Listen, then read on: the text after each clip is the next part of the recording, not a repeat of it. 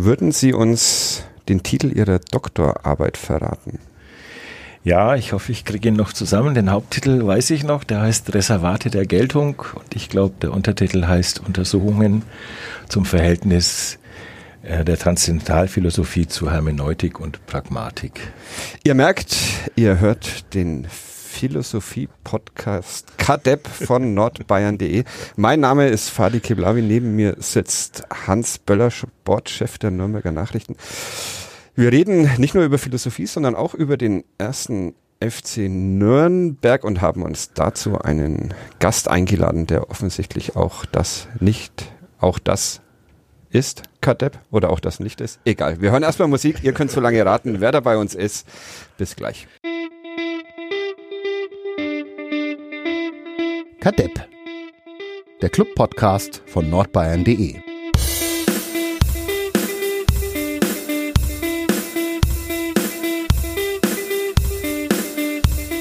Reservate der Geltung, ihr habt es gerade gehört, unser heutiger Gast, den wir gleich vorstellen, arbeitet, wenn man so will, auch in einem Reservat der Geltung oder zumindest einem Reservat von ausgeprägtem Geltungsdrang.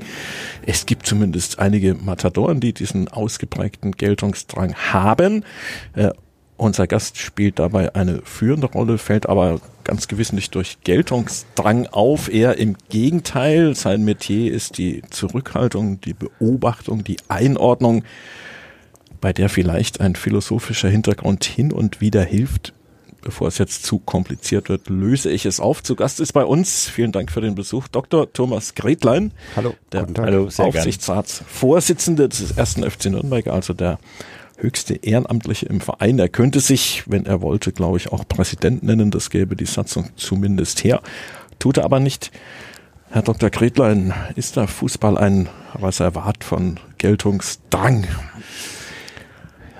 Das kann man zum Teil sicherlich sagen, ja, dass es äh, natürlich viele gibt, die dieser Sportart, die ja so viel in ihren Band zieht, äh, sich auch widmen, weil sie Geltungsdrang haben. Aber ich glaube, der kommt zum Teil auch von außen natürlich. Die Spiele werden von vielen beobachtet, werden von vielen äh, kommentiert, kritisiert. Sei es, dass sie es im Fernsehen gesehen haben, sei es, was uns natürlich am liebsten ist, dass sie es im Stadion sehen. Also es ist jedenfalls immer ein Thema. Bei uns auch. Wir Tatsächlich. reden natürlich noch ausführlich über den Club der Gegenwart, aber ich glaube, Fadi, wir wollten auch ein bisschen wissen, wie man überhaupt Aufsichtsratsvorsitzender vom Club werden will, kann, darf. Warum? Wahrscheinlich, weil man ein Übermaß an Geltungsdrang hat? Nein, Nein so, natürlich. Zufällig. Warum sind Sie, warum ist ein Fan, der Sie waren, der Sie wahrscheinlich noch sind, warum will man irgendwann ein Amt übernehmen in einem Verein und dann auch noch in diesem Verein, der nicht gerade durch seine Ruhe und Ausgeglichenheit berühmt geworden ist? Ja, das war nicht unbedingt ein ausgeprägter Wille. Ein Freund von mir hat eigentlich schon zehn Jahre an mir gearbeitet. Ich soll doch mal für den Aufsichtsrat kandidieren. Und in diesem spektakulären, fast tumulthaften Jahr 2014, äh, als ganze fünf Aufsichtsratsplätze zur Verfügung standen, hat auch er mich wieder angespitzt. Und dann äh, hat mich ein befreundeter Jurist angesprochen und hat gesagt, du musst jetzt da rein. Und dann hat mich noch ein dritter, ich habe damals in einer Kneipe, wo man das mit dem Rauchverbot nicht ganz so ernst genommen hat, äh, die Auswärtsspiele, äh, wenn ich nicht dann doch ab und zu auswärts gefahren bin, geguckt. Und da war älterer Herr, der hat dann gesagt, Thomas, du musst jetzt kandidieren. Dann habe ich gesagt, du bist jetzt der Dritte in zwei Tagen. Äh, ich von mir aus werde nicht kandidieren, aber wenn du mich vorschlägst, dann werde ich nicht zurückziehen. Das hat er dann offensichtlich gemacht, weil ich dann ein paar Tage später vom Verein die Nachricht bekommen habe, dass ich vorgeschlagen wurde und ob ich denn die Kandidatur aufrechterhalte. Das habe ich dann, wie zugesagt, eingehalten. Dann gab es ja, glaube ich, damals 14 Kandidaten für die fünf Plätze. Da ich ja auch ein Nobody und No Name war, habe ich mir dann eigentlich gar keine Chancen ausgerechnet. Und äh, als ich dann äh, gesehen habe, dass da 2000 Leute auf der Veranstaltung sind, habe ich gedacht, es bleibt mir jetzt nur eine ordentliche Rede zu halten und dann hatte ich mein, habe ich meine Erfahrung äh, in dieser Hinsicht gemacht. Ja, und dann bin ich aber doch gewählt worden, weil es ja dann doch recht turbulent war und man vielleicht gedacht hat, der wirkt besonnen. Und so bin ich dann in, in das, äh, erstmal in das Aufsichtsratsamt gekommen. Kurze, kurze Zwischenfrage, sind, ja. die, sind die drei noch mit Ihnen befreundet? Sind Sie noch mit Ihnen oder nehmen Sie es Ihnen sehr übel? Nein, nein, die drei, die halten mir die Stange. äh, die, äh, ich kann natürlich auch denen keine großen Interna erzählen, aber die, glaube ich, wissen, was da an Arbeit dahinter steckt und äh, die finden das, glaube ich, ganz okay. Noch eine kurze Zwischenfrage. Wie oft haben Sie es bereut seitdem? Ach, bereut habe ich es, glaube ich, äh, an keiner Stelle, weil wenn man es bereuen würde, dann würde man das ja dann auch sein lassen. Es gab schon Phasen, die sehr unangenehm waren, aber ich denke, das gehört dazu. Ähm, das weiß man dann, wenn man, wenn man so ein Amt äh, annimmt, dass man, dass man dafür auch manchmal Prügel bekommt, die manchmal vielleicht gerechtfertigt, ich sage jetzt mal vermessen, häufiger aber nicht gerechtfertigt sind, vor allem in dem Maße, wie man sie bekommt. Aber also bereut habe ich es eigentlich äh, noch nie. Ich denke natürlich, äh, das vielleicht noch abzuschließen, dass ich dann gleich Vorsitzender geworden bin, das äh, hielt ich selbst nicht für besonders glücklich. Ich bin auch äh, in der Wirtschaft im Aufsichtsrat und wusste eigentlich, wie der Aufsichtsrat funktioniert. Und damals war, war ja eine neue Zusammensetzung, kann man sagen, fünf neue und vier altgediente Aufsichtsräte. Und dann äh, war es für mich eigentlich klar, dass der Peter Schmidt, der inzwischen verstorben ist, den Vorsitz übernimmt, nachdem der Herr Schramm nicht mehr reingewählt wurde.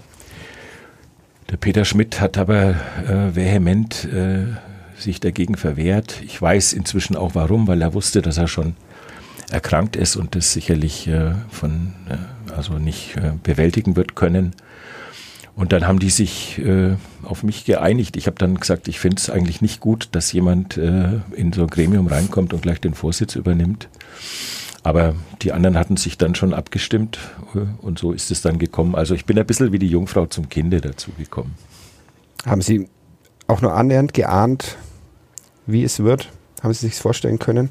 Sie haben von den schwierigen äh, Momenten gesprochen, wahrscheinlich die schwierigsten immer, wenn man leitende Mitarbeiter verabschieden muss, mhm. hinausschmeißen soll. Nein, ich habe es nicht geahnt. Ich habe auch nicht geahnt, äh, wie zeitintensiv das tatsächlich ist. Also wie viele Termine man hat, wie, wie viele Gespräche intern und extern, wie viele Repräsentationstermine. Das hat mich äh, schon überrascht. Aber die muss man sich dann halt auch stellen und muss halt schauen, dass äh, man dann mit seinem Zeitmanagement ein bisschen äh, enger wird und äh, das halt irgendwie versuchen unterzukriegen. Also das ist äh, schon ein sehr intensiver Job und ähm, eben es gibt wirklich Momente, wo, es einem schwerfällt, weil auch die Menschen, die man dann fachlich so beurteilt, dass man sagt, äh, man hält es für besser, sich von ihnen zu trennen, sind dann doch äh, Menschen, die man kennen und schätzen gelernt hat und mit denen man auch gut zusammengearbeitet hat. Und das fällt einem natürlich äh, nicht leicht, dann dahin zu gehen und zu sagen, äh, wie im Fall von Herrn Boy, wir wollen Ihren Vertrag nicht verlängern oder wie im Fall vom Herrn Bader und vom Herrn äh, Bornemann, wo wir dann gesagt haben, also äh, so geht's jetzt nicht mehr weiter. Das sind schon mit die schwierigsten Momente, die man da hat. Eins äh, noch vielleicht, hat es in Ihrer, in Ihrer Fanbeziehung zum ersten FC Nürnberg was äh, verändert? Können Sie noch genauso naiv dieser Mannschaft beim Fußballspielen zuschauen, wie Sie es früher konnten und da vielleicht Ihr Herz an den Verein verloren haben? Nein. Mit all dem Hintergrundwissen, ja. das Sie jetzt haben? Nein. Nein, das geht natürlich nicht mehr. es ist ja bei meinem ersten Spiel, nachdem ich im Amt war, saß ich neben Herrn Boy und habe gesagt, das ist jetzt ganz komisch, ja, obwohl man natürlich das in keinster Weise beeinflussen kann, was da unten am Platz passiert, fühlt man sich in gewisser Weise mitverantwortlich. Obwohl da natürlich sehr viele Stationen dazwischen sind, die das, äh, die das entscheiden. Also man, man sieht das Spiel natürlich nicht mehr ähm, sozusagen so naiv und unbedarft. Man weiß dann auch oft um Hintergründe, warum was nicht so funktioniert, wie man es vielleicht möchte, dass es funktioniert. Ähm, man kann, äh, ich meine, das haben wir auch getan, ne, mit, den, mit den Kumpels am Stammtisch, wenn man dann nach einem schlechten Spiel über alles hergezogen ist. Äh, Das will man gar nicht mehr tun, weil man eben äh, mehr weiß, aber man könnte es auch nicht mehr tun, weil man natürlich seine Worte auch ein bisschen sorgfältiger wägen muss. Und man, ja, man kennt die Akteure dann ganz gut und ähm, das macht auch das Urteil dann ein bisschen komplizierter. Das ist eben nicht mehr äh, die bloße Unzufriedenheit oder die bloße Freude. Man weiß dann natürlich oft auch, was finanziell dran hängt, ob jetzt das Spiel gewonnen wird oder nicht. Nicht nur im Pokal, sondern natürlich auch auf die Liga, auf den Saisonverlauf bezogen. Also da hängt dann sehr viel dran und das äh, geht einem eigentlich auch alles immer wieder im Kopf rum, selbst während des Spiels. Schade eigentlich, oder? Ja, es ist so. Geht uns manchmal ein bisschen ähnlich. Wir haben, glaube ich, auch früher als Fußballfans naiver auf den Platz geblickt, als äh, wenn man da der journalistische Beobachter ist. ist nicht ganz dasselbe, weil wir ja nun versuchen ein bisschen neutral und objektiv zu sein. Das dürfen sie ja gar nicht sein. Sie müssen ja zum, zum Club halten. Aber äh, ich glaube, das kennen wir auch, Fadi, dass so diese, dieses, ach, man würde auch gerne mit dem Bier in der Kurve stehen und an Rauchen und einfach nur Fußball genießen, das, das ist bei uns auch ein bisschen vorbei. Aber wenn man dann mal Bier getrunken hat und in der Kurve steht, dann geht's bald wieder. Dann geht's bald. ja, ja. ja, ich meine, neutral und objektiv äh, darf und will ich natürlich nicht sein, aber ich bemühe mich schon, sozusagen die Dinge auch äh, jetzt objektiv zu betrachten und realistisch zu betrachten. Also ähm, das, sagen wir mal, das Fanherz, das in mir schlägt, äh, das darf dann äh, den Verstand nicht dominieren. Sie haben die schweren Entscheidungen angesprochen. Sie waren kaum im Amt. Galt es, die Debatte um Martin Bader in irgendeiner Form zu beenden. Ein Mann, der zweifellos große Verdienste um den Club sich erworben hat, der aber dann zu einer Figur in Nürnberg wurde nach dem verpassten Wiederaufstieg, die den ganzen Verein gespalten hatte oder ihm das persönlich vorwerfen zu wollen. Aber es ging, wir haben ja viel telefoniert mit verschiedenen Amts- und Würdenträgern im Club. Irgendwann hatte man von außen den Eindruck, es geht nur noch um Pro oder Contra Bader und, und nicht mehr um Sachthemen. Ähm, war das Ihre schwierigste Entscheidung damals zu sagen, Martin Bader, es geht ohne Sie weiter? Nein, das würde ich gar nicht mal sagen. Es gab ja schon davor eine Entscheidung, die, sagen wir mal, wo der Aufsichtsrat ähm, massiv ähm, den Sportvorstand gebeten hat, den Trainer zu entlassen. Das war damals Valerian Ismail. Äh, von Woche zu Woche hat die Mannschaft schlechter gespielt und ähm, der Martin Bader wollte noch ein paar Wochen äh, dem Valerian Ismail die Chance geben, aber das Gremium war dann, obwohl wir neu im Amt waren, wir waren ja wirklich erst ein paar Wochen im Amt, wir waren dann der Meinung, also äh, wir glauben dann nicht mehr dran, dass sich da sehr viel bewegt und haben dann den Martin Bader informell sozusagen, aber doch mit großer Überzeugung gebeten, hier einen Wechsel vorzunehmen. Das war schon die erste schwierige Situation, weil uns eigentlich auch äh, klar war, dass es ja gar nicht unbedingt unsere Aufgabe ist. Dann gab es ja schon die, die Nichtverlängerung mit Herrn Voy. Äh, auch das ist uns nicht ganz leicht gefallen, sondern er war ja auch zehn Jahre im Amt. Ähm, das hatte dann natürlich zur Folge auch, dass äh, die, die Angelegenheit Bader, die dann schon so, so, heftig unter den Fans diskutiert wurde und äh, die da äh, den Stab über ihn schon gebrochen hatten und dann äh, uns da massiv bedrängt haben. Das hatte zur Folge, dass wir da natürlich äh, Zeit gewinnen mussten, weil wir verhindern wollten, dass wir zwei vakante Vorstandspositionen haben. Aber ich habe dann da schon offen mit Martin Bader gesprochen, dass, äh, dass, dass wir irgendwann hier einen Weg rausfinden werden müssen. So war das dann zu dem Zeitpunkt eigentlich ähm, gar nicht mehr, ähm, sagen wir mal, so schwierig. Ich glaube, er hat es auch verstanden. Am Anfang vielleicht nicht, aber ähm, er hat, glaube ich, verstanden, dass seine Zeit einfach vorbei war. Ja, er hat wirklich, äh, sage ich auch immer wieder, er hat für den Verein sehr, sehr viel Gutes getan. Er hat äh, den Club ein Stück weit, ein großes Stück weit professionalisiert, professioneller aufgestellt. Hatte auch sehr gute Transfers, muss man auch sagen. Ähm, aber äh, vielleicht ist er dann doch zu sehr zum Alleinherrscher geworden und hat dann am Ende auf niemanden mehr hören wollen. Und dann häufen sich die Fehlentscheidungen und die Fehler. Und deswegen äh, war es ihm, glaube ich, auch klar und war es für uns dann auch, sagen wir mal, schon ein paar Monate vorher äh, relativ offen, dass, dass wir äh, die Vertragslaufzeit nicht bis zum Ende erleben werden. Jetzt, jetzt hat man manchmal den Eindruck, der, der Aufsichtsrat herrscht über diesen Verein. Ist es, ist es ein richtiger Eindruck und muss das so sein? Und ist es eine optimale Lösung, dass der Aufsichtsrat dann Sportvorstände suchen muss, wenn sich einer wie Andreas Bornemann weigert, den Trainer rauszuschmeißen und darüber selber aus dem Verein gekegelt werden muss. Äh, glauben Sie, dass das im Moment so diese Optimallösung ist? Beim ersten FC Nürnberg. Man hatte oft äh, in dieser Phase halt mal oft den, den Eindruck, dass dem, dass dem Verein so ein richtiges Zentrum irgendwie fehlt, ohne dass ich jetzt auf diesen, diesen Vorwurf, es fehlt die sportliche Kompetenz, den ich für Quatsch halt äh, eingehen will. Aber glauben Sie, dass, dass dieses Konstrukt, so wie es jetzt ist, das Richtige ist, mit Aufsichtsräten, die auch immer wieder nicht äh, für die nächste äh, Wahlperiode gewählt werden können? Also zunächst einmal glaube ich, dass, dass die Konstruktion eigentlich eine gute ist, weil sie, wenn man so will, professionelle Unternehmensführungsstrukturen beinhalten. Ähm, das mit der sportlichen Kompetenz, das sehe ich eigentlich ganz ähnlich wie Sie. Das sehen andere anders. Ähm, ich glaube, auch wenn, wenn wir da einen oder zwei Vertreter, die mehr sportlichen Hintergrund haben, das würde weder schaden, äh, noch wird es uns, glaube ich, groß äh, weiterhelfen, weil wir müssen einfach sehen, dass wir jetzt nicht, ähm, ja, sagen wir, dass wir jetzt nicht unmittelbar äh, die, die sportlichen Aktivitäten beurteilen sollten. Und äh, es ist dann eben kein Übervorstand.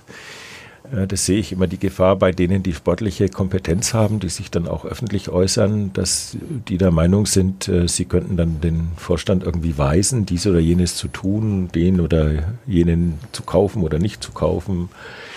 Also ich glaube, das wäre sehr unglücklich, wenn, wenn das der Fall wäre, weil das würde sicherlich noch viel mehr Unruhe in den Verein bringen. Aber für solche Stimmungen ist ja der Aufsichtsrat jetzt auch anfällig zumindest. Also da gibt es ja auch welche, die dann sagen, mit dem Trainer wird man nie mehr Erfolg haben und mal so an den Vorstand hin da würde ich jetzt sagen, ich weiß nicht, auf wen Sie jetzt anspielen, wenn das einzelne Aufsichtsratsmitglieder sein sollten, die für Stimmungen anfällig sind, dann kann man noch nicht sagen, dass der Aufsichtsrat für Stimmungen anfällig ist. Okay. Wir sind immerhin Wieder ein, was gelernt. Ein, ein Gremium von neun.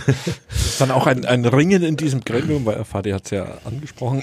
Der Aufsichtsrat äh, ist ja letztlich ein, ein sehr wichtiges Organ für den eingetragenen Verein. Also es ist ja die mhm. Vertretung der Mitglieder. Äh, dass da diverse Stimmungen zustande kommen, versteht sich. Ist ja vielleicht auch gut so bei einem Volksverein, aber muss man da auch manchmal moderieren und sagen, pass auf, Kollege, äh, das ist eine Frage, wer, wer am Samstag Mittelstürmer spielt, ob nun, nun Ishak oder Frei, das äh, hat der Aufsichtsrat besser mal nicht zu entscheiden. Ja, das hat sich gebessert im Laufe der Jahre, das muss ich sagen. Äh, Habe ich auch versucht, immer dem entgegenzuwirken, wenn solche äh, Bedürfnisse äh, allzu deutlich artikuliert wurden. Ähm, natürlich kann der Aufsichtsrat mal hinterfragen, ja, den, meinetwegen den Trainer, warum hast du den spielen lassen oder, oder jene nicht, ja, aber das sollte eigentlich eher, sagen wir mal, eine aus Neugier gestellte mhm. Frage Im, sein. Und Im Namen der Mitglieder kann man das so, so Ja, das so kann man vielleicht sagen. so sagen, aber äh, der Aufsichtsrat sollte keinesfalls so weit gehen, äh, dann hier eben äh, Aufstellungen oder ja, äh, selbst Transfers in dem engeren Sinn mitbestimmen zu wollen, sondern das, äh, da haben wir Profis, die das machen.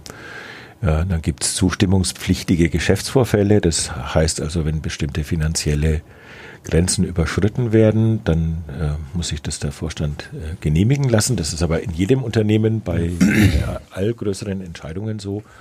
Und auch da versuche ich meinen Kollegen immer äh, deutlich zu machen, dass wir nicht entscheiden, ob dieser oder jener Spieler das wert ist, weil auch das äh, Blick in transfermarkt.de, das glaube ich, äh, ist nicht sehr, sehr hilfreich für diese Frage sondern wir müssen dann entscheiden, ob wir das Risiko eingehen wollen oder nicht. Also ob wir, sagen wir mal, so einen hohen Anteil unseres Etats dafür verwenden wollen oder nicht. Aber äh, das, glaube ich, ist inzwischen äh, der großen, großen Mehrheit im Aufsichtsrat auch äh, klar. Und wir sehen das, glaube ich, alle gemeinsam so, dass wir das eben wie einen, ich sage jetzt mal, wie einen nüchternen Geschäftsvorfall betrachten und äh, das eher aus der wirtschaftlichen Risikoperspektive als aus der Perspektive ähm, jetzt der, der das hier sportlich beurteilt. Man muss ja auch sagen, wir haben einen Sportvorstand, schon immer, die sich sehr viel auf den Fußballplätzen tummeln. Wir haben Scouts, die sich das anschauen.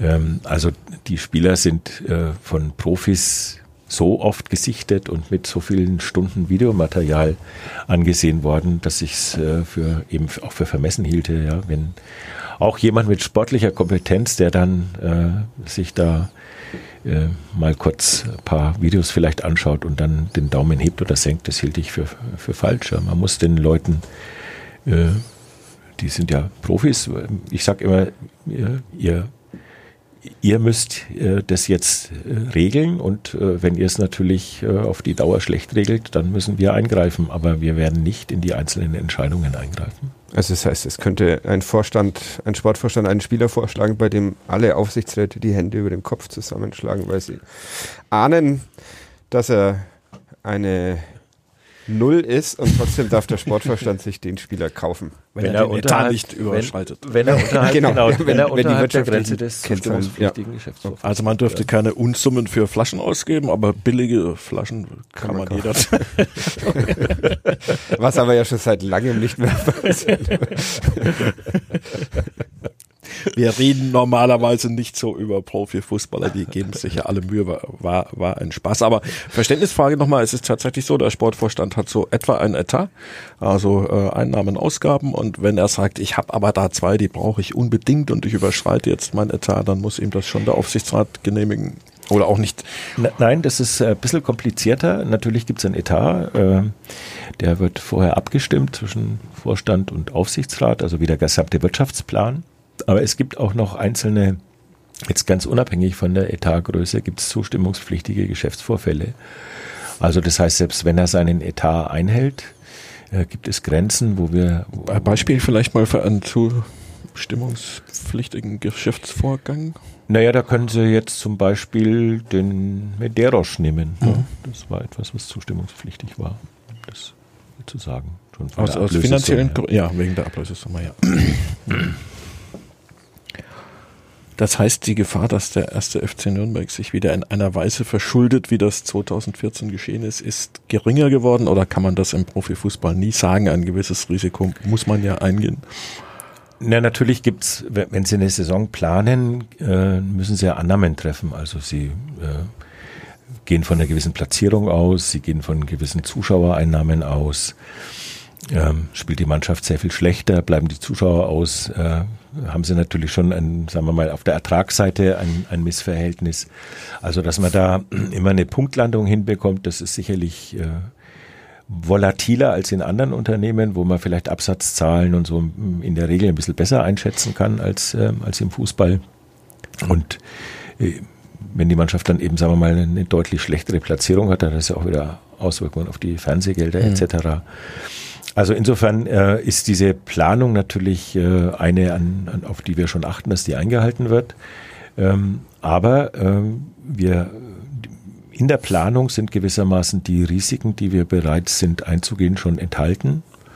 Und äh, da die Planung äh, zunächst mal immer sakrosankt ist, äh, kann ich jetzt auch sagen, wir gehen keine Risiken ein, die uns in eine ähnliche Situation führen werden, wie, sie, wie wir sie 2014 vorgefunden haben.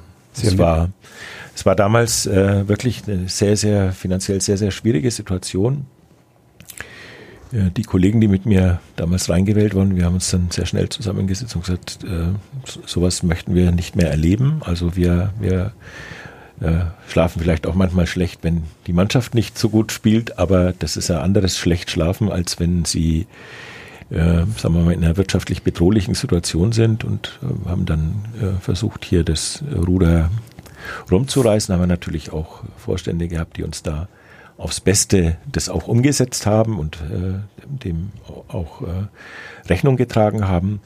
Aber ich kann sagen, wir, wir sind äh, im Moment nicht bereit, besondere Risiken einzugehen. Das hat uns vielleicht auch in der letzten Saison dann äh, das Genick gebrochen, weil wir gesagt haben, äh, das Risiko, das wir eingehen müssten, um die Wahrscheinlichkeit, den Abstieg zu vermeiden, signifikant zu erhöhen, das Risiko wollten wir eben nicht eingehen, weil das sehr hoch gewesen wäre. Und äh, das hat dann eben dazu geführt, dass wir auf dem Transfermarkt äh, zurückhaltend waren. Der Herr Bonnemann war dann noch zurückhaltender, als wir. als wir Ich wollte gerade äh, fragen, ob Sie das gegen sein Willen durchsetzen mussten. Oder Der war dann noch zurückhaltender, als, äh, als wir das äh, eigentlich vorgesehen hatten. Aber das ist ein anderer Punkt. Sie haben im August, glaube ich, dem Kollegen Wolfgang Lars gesagt, der, der Club ist wirtschaftlich gesund, was man über den Club lange nicht mehr gehört hat. Bleibt was man das, auch kaum glauben möchte. was man kaum glauben möchte? ähm, bleibt das auch so, falls, falls äh, eine Rückkehr in die erste Liga nicht in diesem, nicht im nächsten, nicht im übernächsten Jahr, in diesem geht's nicht, im nächsten, übernächsten oder im übernächsten Jahr gelingt? So weit kann ich natürlich nicht blicken. Da werden auch vielleicht andere dann schon die Entscheidungen treffen. Aber äh, wenn, wenn wir dieses Jahr nicht aufsteigen, werden wir weiterhin ein gesunder Verein sein. Und die Planung fürs nächste Jahr werden wir dann neu festlegen. Aber auch da äh, werde ich alles dafür tun, dass wir äh, so planen, dass äh, wir auch in der zweiten Liga überleben und äh, bestehen werden können. Wie lange wollen Sie das denn bleiben, ein Teil des Aufsichtsrats des ersten FC Nürnberg? Solange es mir Spaß macht und solange die Mitglieder mir das Vertrauen schenken. So würde ich es jetzt mal sagen. Also noch keine Abwanderungsgedanken, oder? Im Moment nicht, nein. Wir sind in der Gegenwart angekommen. Der Aufstieg ist ein Ziel, das man über einen hm, Zweijahresplan anpeilt. Jetzt gab es in den letzten Wochen schon erste Verunsicherungen. Man könnte sagen, wenn man in einem Zweijahresplan aufsteigen will, dann hm, sollte man wenigstens in diesem Jahr in der zweiten Liga bleiben, damit man nicht erst dahin aufsteigen muss. Äh, wie, wie haben Sie denn die ersten hm, vier, vier Punkte und ein Pokalspiel? Es war ein Auf und Ab. Man hatte sich ja vielleicht ein bisschen mehr erwartet. Ja, der Start war in der Tat äh, holpriger, als wir erwartet hatten. Äh, Sandhausen braucht man, glaube ich, äh, nicht schön reden wollen. Das war äh, zumindest die erste Halbzeit war jedenfalls, äh, muss ich glaube ich schon mehr als zehn Jahre zurückgehen, um einen ähnlich schwachen Auftritt der Mannschaft zu sehen, wie in, wie er in Sandhausen äh, war. Das trifft einen natürlich, das tut einen weh, das äh, verunsichert einen auch ein bisschen. Das ist sicherlich so, dass man ähm, dann denkt, oh, hoffentlich haben wir alles äh, gut und richtig gemacht. Trotzdem äh, sind wir weit davon entfernt, jetzt hier nervös geworden zu sein, sondern äh, man muss jetzt sehen, wir sind wirklich äh, am Anfang einer Saison. Wir haben, hört man auch so oft, aber wir haben dann doch einen relativ starken Umbruch. Der Trainer möchte ein etwas anderes System spielen. Die Spieler müssen neue Wege gehen, die müssen sich anders verhalten. Die sollen, es hat uns ja auch manchmal wirklich ein bisschen genervt, wenn der Ball fünfmal hinten quer gespielt wurde und äh, man nicht nach vorne zu spielen versucht hat.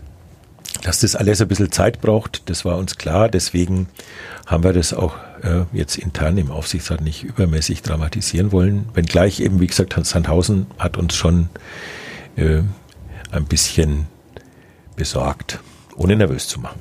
Haben Sie, haben Sie den Sportvorstand und den Trainer mal, mal eingeladen schon zu einem Gespräch im Aufsichtsrat oder wäre das etwas, etwas früh an solches Signal? Also wir, äh, wir sprechen permanent mit dem Sportvorstand, der kommt ja zu jeder Aufsichtsratssitzung.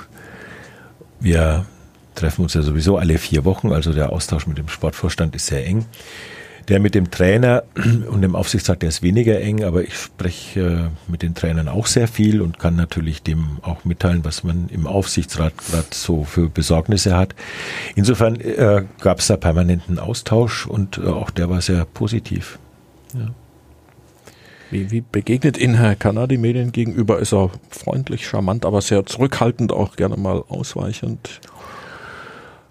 Ausweichend habe ich ihn jetzt nicht erlebt. Äh, er ist zurückhaltend, äh, er ist höflich, äh, er hört sich an, was ich ihm zu sagen habe.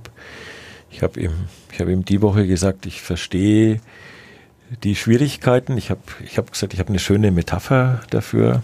Die habe ich übrigens aus der Philosophie. Ähm, ich habe es ein bisschen abgewandelt. Ich habe gesagt, Herr Kanadi, Sie haben einen Dampfer übernommen, der auf hoher See unterwegs ist und Sie möchten ihn gern zu einer schnellen äh, Atlantikjacht umbauen. Leider können sie nicht ins Trockendock fahren und äh, jetzt mal langsam sozusagen die Planken ersetzen und vielleicht den Motor äh, ein bisschen frisieren oder wenn sie es mit Segeln machen wollen, Segel setzen, sondern sie müssen auf hoher See diesen Umbau bewältigen. Und äh, wenn die Ergebnisse eben nicht so sind, wie wir sie uns alle wünschen, ohne dass wir jetzt den Druck dazu groß machen wollen, dann äh, muss er es muss er es unter stürmischen Bedingungen tun. Ähm, er fand die Metapher, glaube ich, ganz gut. Sie haben diesen, diesen Umbruch äh, angesprochen. Man hatte jetzt beim ersten FC Nürnberg eine Mannschaft, die in der ersten Liga überfordert war, vielleicht oder phasenweise so wirkte zumindest, die aber beim Publikum und bei den Fans äh, sehr beliebt war. Und jetzt gibt es diesen großen Umbruch und manchmal hat man den Eindruck, für diese Spieler, die ja vor einem Jahr auch in die Bundesliga aufgestiegen sind, ist inzwischen immer weniger Platz. Also es, äh, Hanno Behrens war gerade das große Thema, der in Sandhausen ausgewechselt worden ist, äh, jetzt auf der, auf der Bank saß und darüber ganz offensichtlich sehr, sehr traurig war sagen Sie auch da, das sind die sportlich Verantwortlichen, dürfen mit den Mannschaften machen, was sie wollen und sagt dann aber Ihr Fanherz vielleicht auch manchmal, eigentlich ist es schade und geht vielleicht doch etwas sehr schnell und sehr ruppig. Also zunächst mal ist es klar, dass die sportlich Verantwortlichen, und das glaube ich, in dem Fall ist es einzig der Trainer, ich glaube nicht mal der Sportvorstand würde dem Trainer äh, weisen, wen er, wen er äh, aufstellen soll und wie er äh, die Mannschaft zusammenstellt und wer am Wochenende spielt. Also das entscheidet der Trainer. Und dieses Prinzip halte ich auch für richtig. Also wir sollten dann nicht anfangen, dem Trainer reinzureden. Natürlich ist mir der Hanno ans Herz gewachsen und äh, der Hanno ist äh, ein, wirklich ein toller Junge, zu dem ich auch ein sehr gutes Verhältnis habe, mit dem ich mich gern unterhalte und äh, der tolle Verdienste für unseren Verein hat und äh, das äh, weiß ich zu schätzen und er weiß, dass ich es zu schätzen weiß. Ich glaube, der Hanno wird seinen Platz da finden. Ähm, die Entscheidung, die hat der Trainer getroffen. Der Hanno hat, finde ich, jetzt eine tolle Antwort gegeben, als er reinkam. Aber man soll es auch nicht überdramatisieren, ne, dass äh, mal ein Spieler mal ausgewechselt wird oder vielleicht auch nicht in der Startelf steht. Das äh, ist schon anderen passiert, auch bei anderen Vereinen. Was weiß ich, was der, der Müller bei den Bayern oder äh, das, da kann man fast nehmen, wenn man will. Also ich denke, das ist jedem Profi bewusst. Äh, dass er um seinen äh, Platz kämpfen muss. Der Hanno hat es auf vorbildliche Weise hm, angenommen. Und ich finde, ähm, wie gesagt, man, darf das nicht dramatisieren. Ich glaube, auch der Hanno selber äh, hat es ganz sportmännisch genommen. Und ich bin mir sicher, dass der Hanno seinen Platz in dieser Mannschaft finden wird. So ein Gerüst wollte man ja schon äh, deswegen halt, weil man 2014, machen wir noch einen kleinen Sprung zurück, ja. die Erfahrung gemacht hat, dass die Mannschaft im Grunde ihr Gesicht verloren hat, indem sie viele Gesichter verloren hat. Äh, jetzt hatte man im Aufstiegsjahr und letztlich auch, obwohl es sportlich dann desillusionierend verlaufen ist, im, im Bundesliga-Jahr eine Mannschaft mit, mit sehr angenehmen Charakteren, die auch für diesen Verein einstanden, die beim Publikum gut ankamen. Äh, weiß das ein neuer Trainer, ein neuer Sportvorstand immer? Weiß er darum, wie wichtig so etwas ist, gerade für einen Verein wie den Club, dass er eben nicht beliebig austauschbare Spieler vorführt, sondern dass es, glaube ich, eben gerade in diesem kommerziellen Gegenwartsfußball ein paar Spieler braucht, wie Hanno Behrens, wie Enrico Valentini, wie man könnte einige andere, auch Michael Ischak noch nennen, den, den man aus guten Gründen abnimmt, dass sie für den Verein stehen, weil sie es einfach schon gezeigt haben durch, durch die Art, wie sie spielen, trainieren, sich präsentieren den Leuten gegenüber. Ist das was, was man Sportvorständen manchmal ins Bewusstsein rufen muss oder haben Sie den Eindruck, das ist schon angekommen? Also zum einen, glaube ich, äh, war es dem Robert Palikutscher von Anfang an bewusst. Ich würde auch sagen, das Gerüst ist ja da. Das ist ja nicht, äh, der Vergleich mit 2014 hinkt. Da sind ja äh, nahezu alle Spieler gegangen. Wir, wir haben sie ja im Wesentlichen im Verein. Natürlich haben wir auch ein paar verloren, die wir vielleicht nicht unbedingt hätten verlieren wollen. Nehmen wir den Edu Löwen oder den Leibold oder auch den Everton. Aber ähm, die wollten jeweils unbedingt weg. Äh, so jemand wie dem Edu Löwen kann man vielleicht so einen Karrieresprung auch nicht verwehren. Äh, beim Tim hat es mir selber sehr wehgetan, weil, weil ich bis kurz vorher hat er auch mir noch signalisiert, mhm. dass er, dass er eigentlich bleiben will. Aber er hat sich dann doch anders entschieden. Ich meine, äh, das war dann schon die Bedingung im Vorjahr. Der hat den Vertrag nur verlängert unter unter der Bedingung, dass er dann eine Ausstiegsklausel bekommt und die hat er dann halt gezogen. So ist, so ist es mit dem Sport. Ähm, und wenn man jetzt die anderen Abgänge sieht, dann sind es jetzt vielleicht gar nicht welche, die jetzt zu dem großen Gerüst gehören. Da würde ich jetzt eben die drei, die ich aufgezählt habe, äh, dazu zählen. Insofern ist das Gerüst ja da. Wie weit der Trainer dann die in der Aufstellung berücksichtigt, das denke ich ist jetzt wieder etwas, was man, was man nicht von außen diktieren sollte.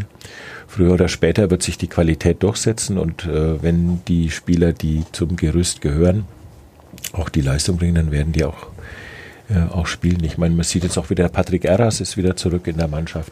Also es ist ja nicht, es ist ja nicht so, dass, äh, dass wir eben wie 2014 hier einen, einen bunt zusammengewürfelten Haufen haben, sondern äh, der, der Kader hat schon die Stabilität aus dem letzten Jahr mit rübergenommen.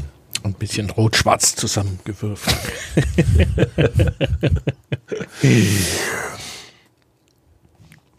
Ich bin dran, oder äh, du, du dürftest nochmal. Ich, ich würde, jetzt ich auf, ich glaub, habe überlegt, haben- ob wir schon ausreichend über Philosophie gesprochen Das wäre, haben. damit wir zu einem Abschluss kommen, äh, das war genau meine Überlegung, ob wir, wenn wir noch einen Ausblick wagen, man liegt ja eigentlich immer falsch, wenn man einen Ausblick wagt, aber gäbe es irgendeinen philosophischen Gedanken im Blick auf die nächsten Monate, der uns alle Zuschauer, Journalisten, Vorstände, Publikum ein bisschen tragen könnte, egal was passiert. Mir würde der Michael Kölner einfallen, aber der ist wahrscheinlich nicht als Ein Philosoph. Gelegenheitsphilosoph wäre er schon gewesen. Aber welche, was von ein, Michael er- Kölner, dann hatte Dr. Kletter Genau, noch ein wenig aus dem Zeit. Tragst großen du, Werk. tragst du erst vor, Ich trage schon für welche, Michael welche geflügelten Worte von Michael Kölner uns Ich durch bilde mir ein, mich zu erinnern, ähm, dass Michael Kölner sagt, äh, am Ende wird alles gut und wenn es nicht gut ist, ist es nicht das Ende oder sowas. Das passt ja eigentlich zum ersten FC Nürnberg, nicht zu ihm und seiner Beziehung zum ersten FC Nürnberg, aber ob das nun philosophisch genug ist, hätten Sie darüber eine Doktorarbeit schreiben wollen? Eigentlich nicht. äh, ob am Ende, wobei ich muss ja fragen, was ist denn dann das Ende? Ne? Ich hoffe, dass der Club äh, Ich habe mir den Satz auch nicht so eigen Genau, gemacht, ja, also, muss ich ehrlich äh, zugeben. dass der Club äh, noch viele Enden, Saisonenden erlebt. Äh, insofern weiß ich gar nicht, was eben äh, das Ende sein soll. Ähm, ja, ich würde, ich würde eher sagen, ähm, ich glaube, ich bringe es nicht ganz wör- wörtlich her, aber es gibt von, ich glaube, es ist Samuel Beckett, ein schönes Zitat, das heißt, äh, ever tried, ever failed, try again, fail again, try again. also, Dürfen wir uns dieses Motto für den Podcast klauen? wir haben ein, wir Nein, suchen zwar immer noch einen Sponsoren, aber wir haben nun endlich ein Motto. Vielen Dank, Dr. Thomas Gretlein. Ja, dann, Fadi, sagen wir vielen herzlichen Dank, hat Spaß Herr gemacht. Dr. Gretlein, uns auch. Ich glaube, wir haben ein paar Fragen angestoßen. Sie haben die eine oder andere auch zu beantworten versucht, soweit das im Fußball möglich ist. Das waren offene Worte.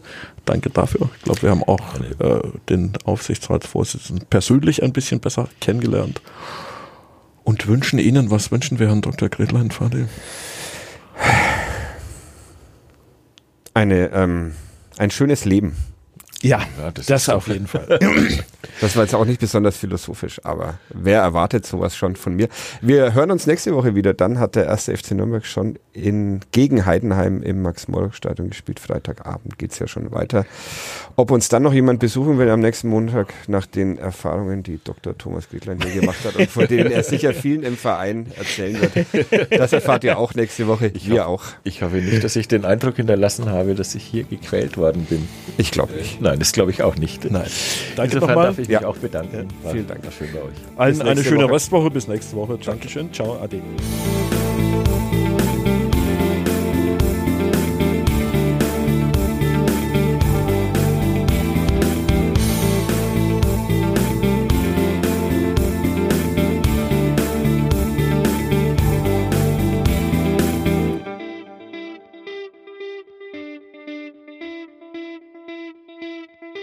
Mehr bei uns im Netz auf nordbayern.de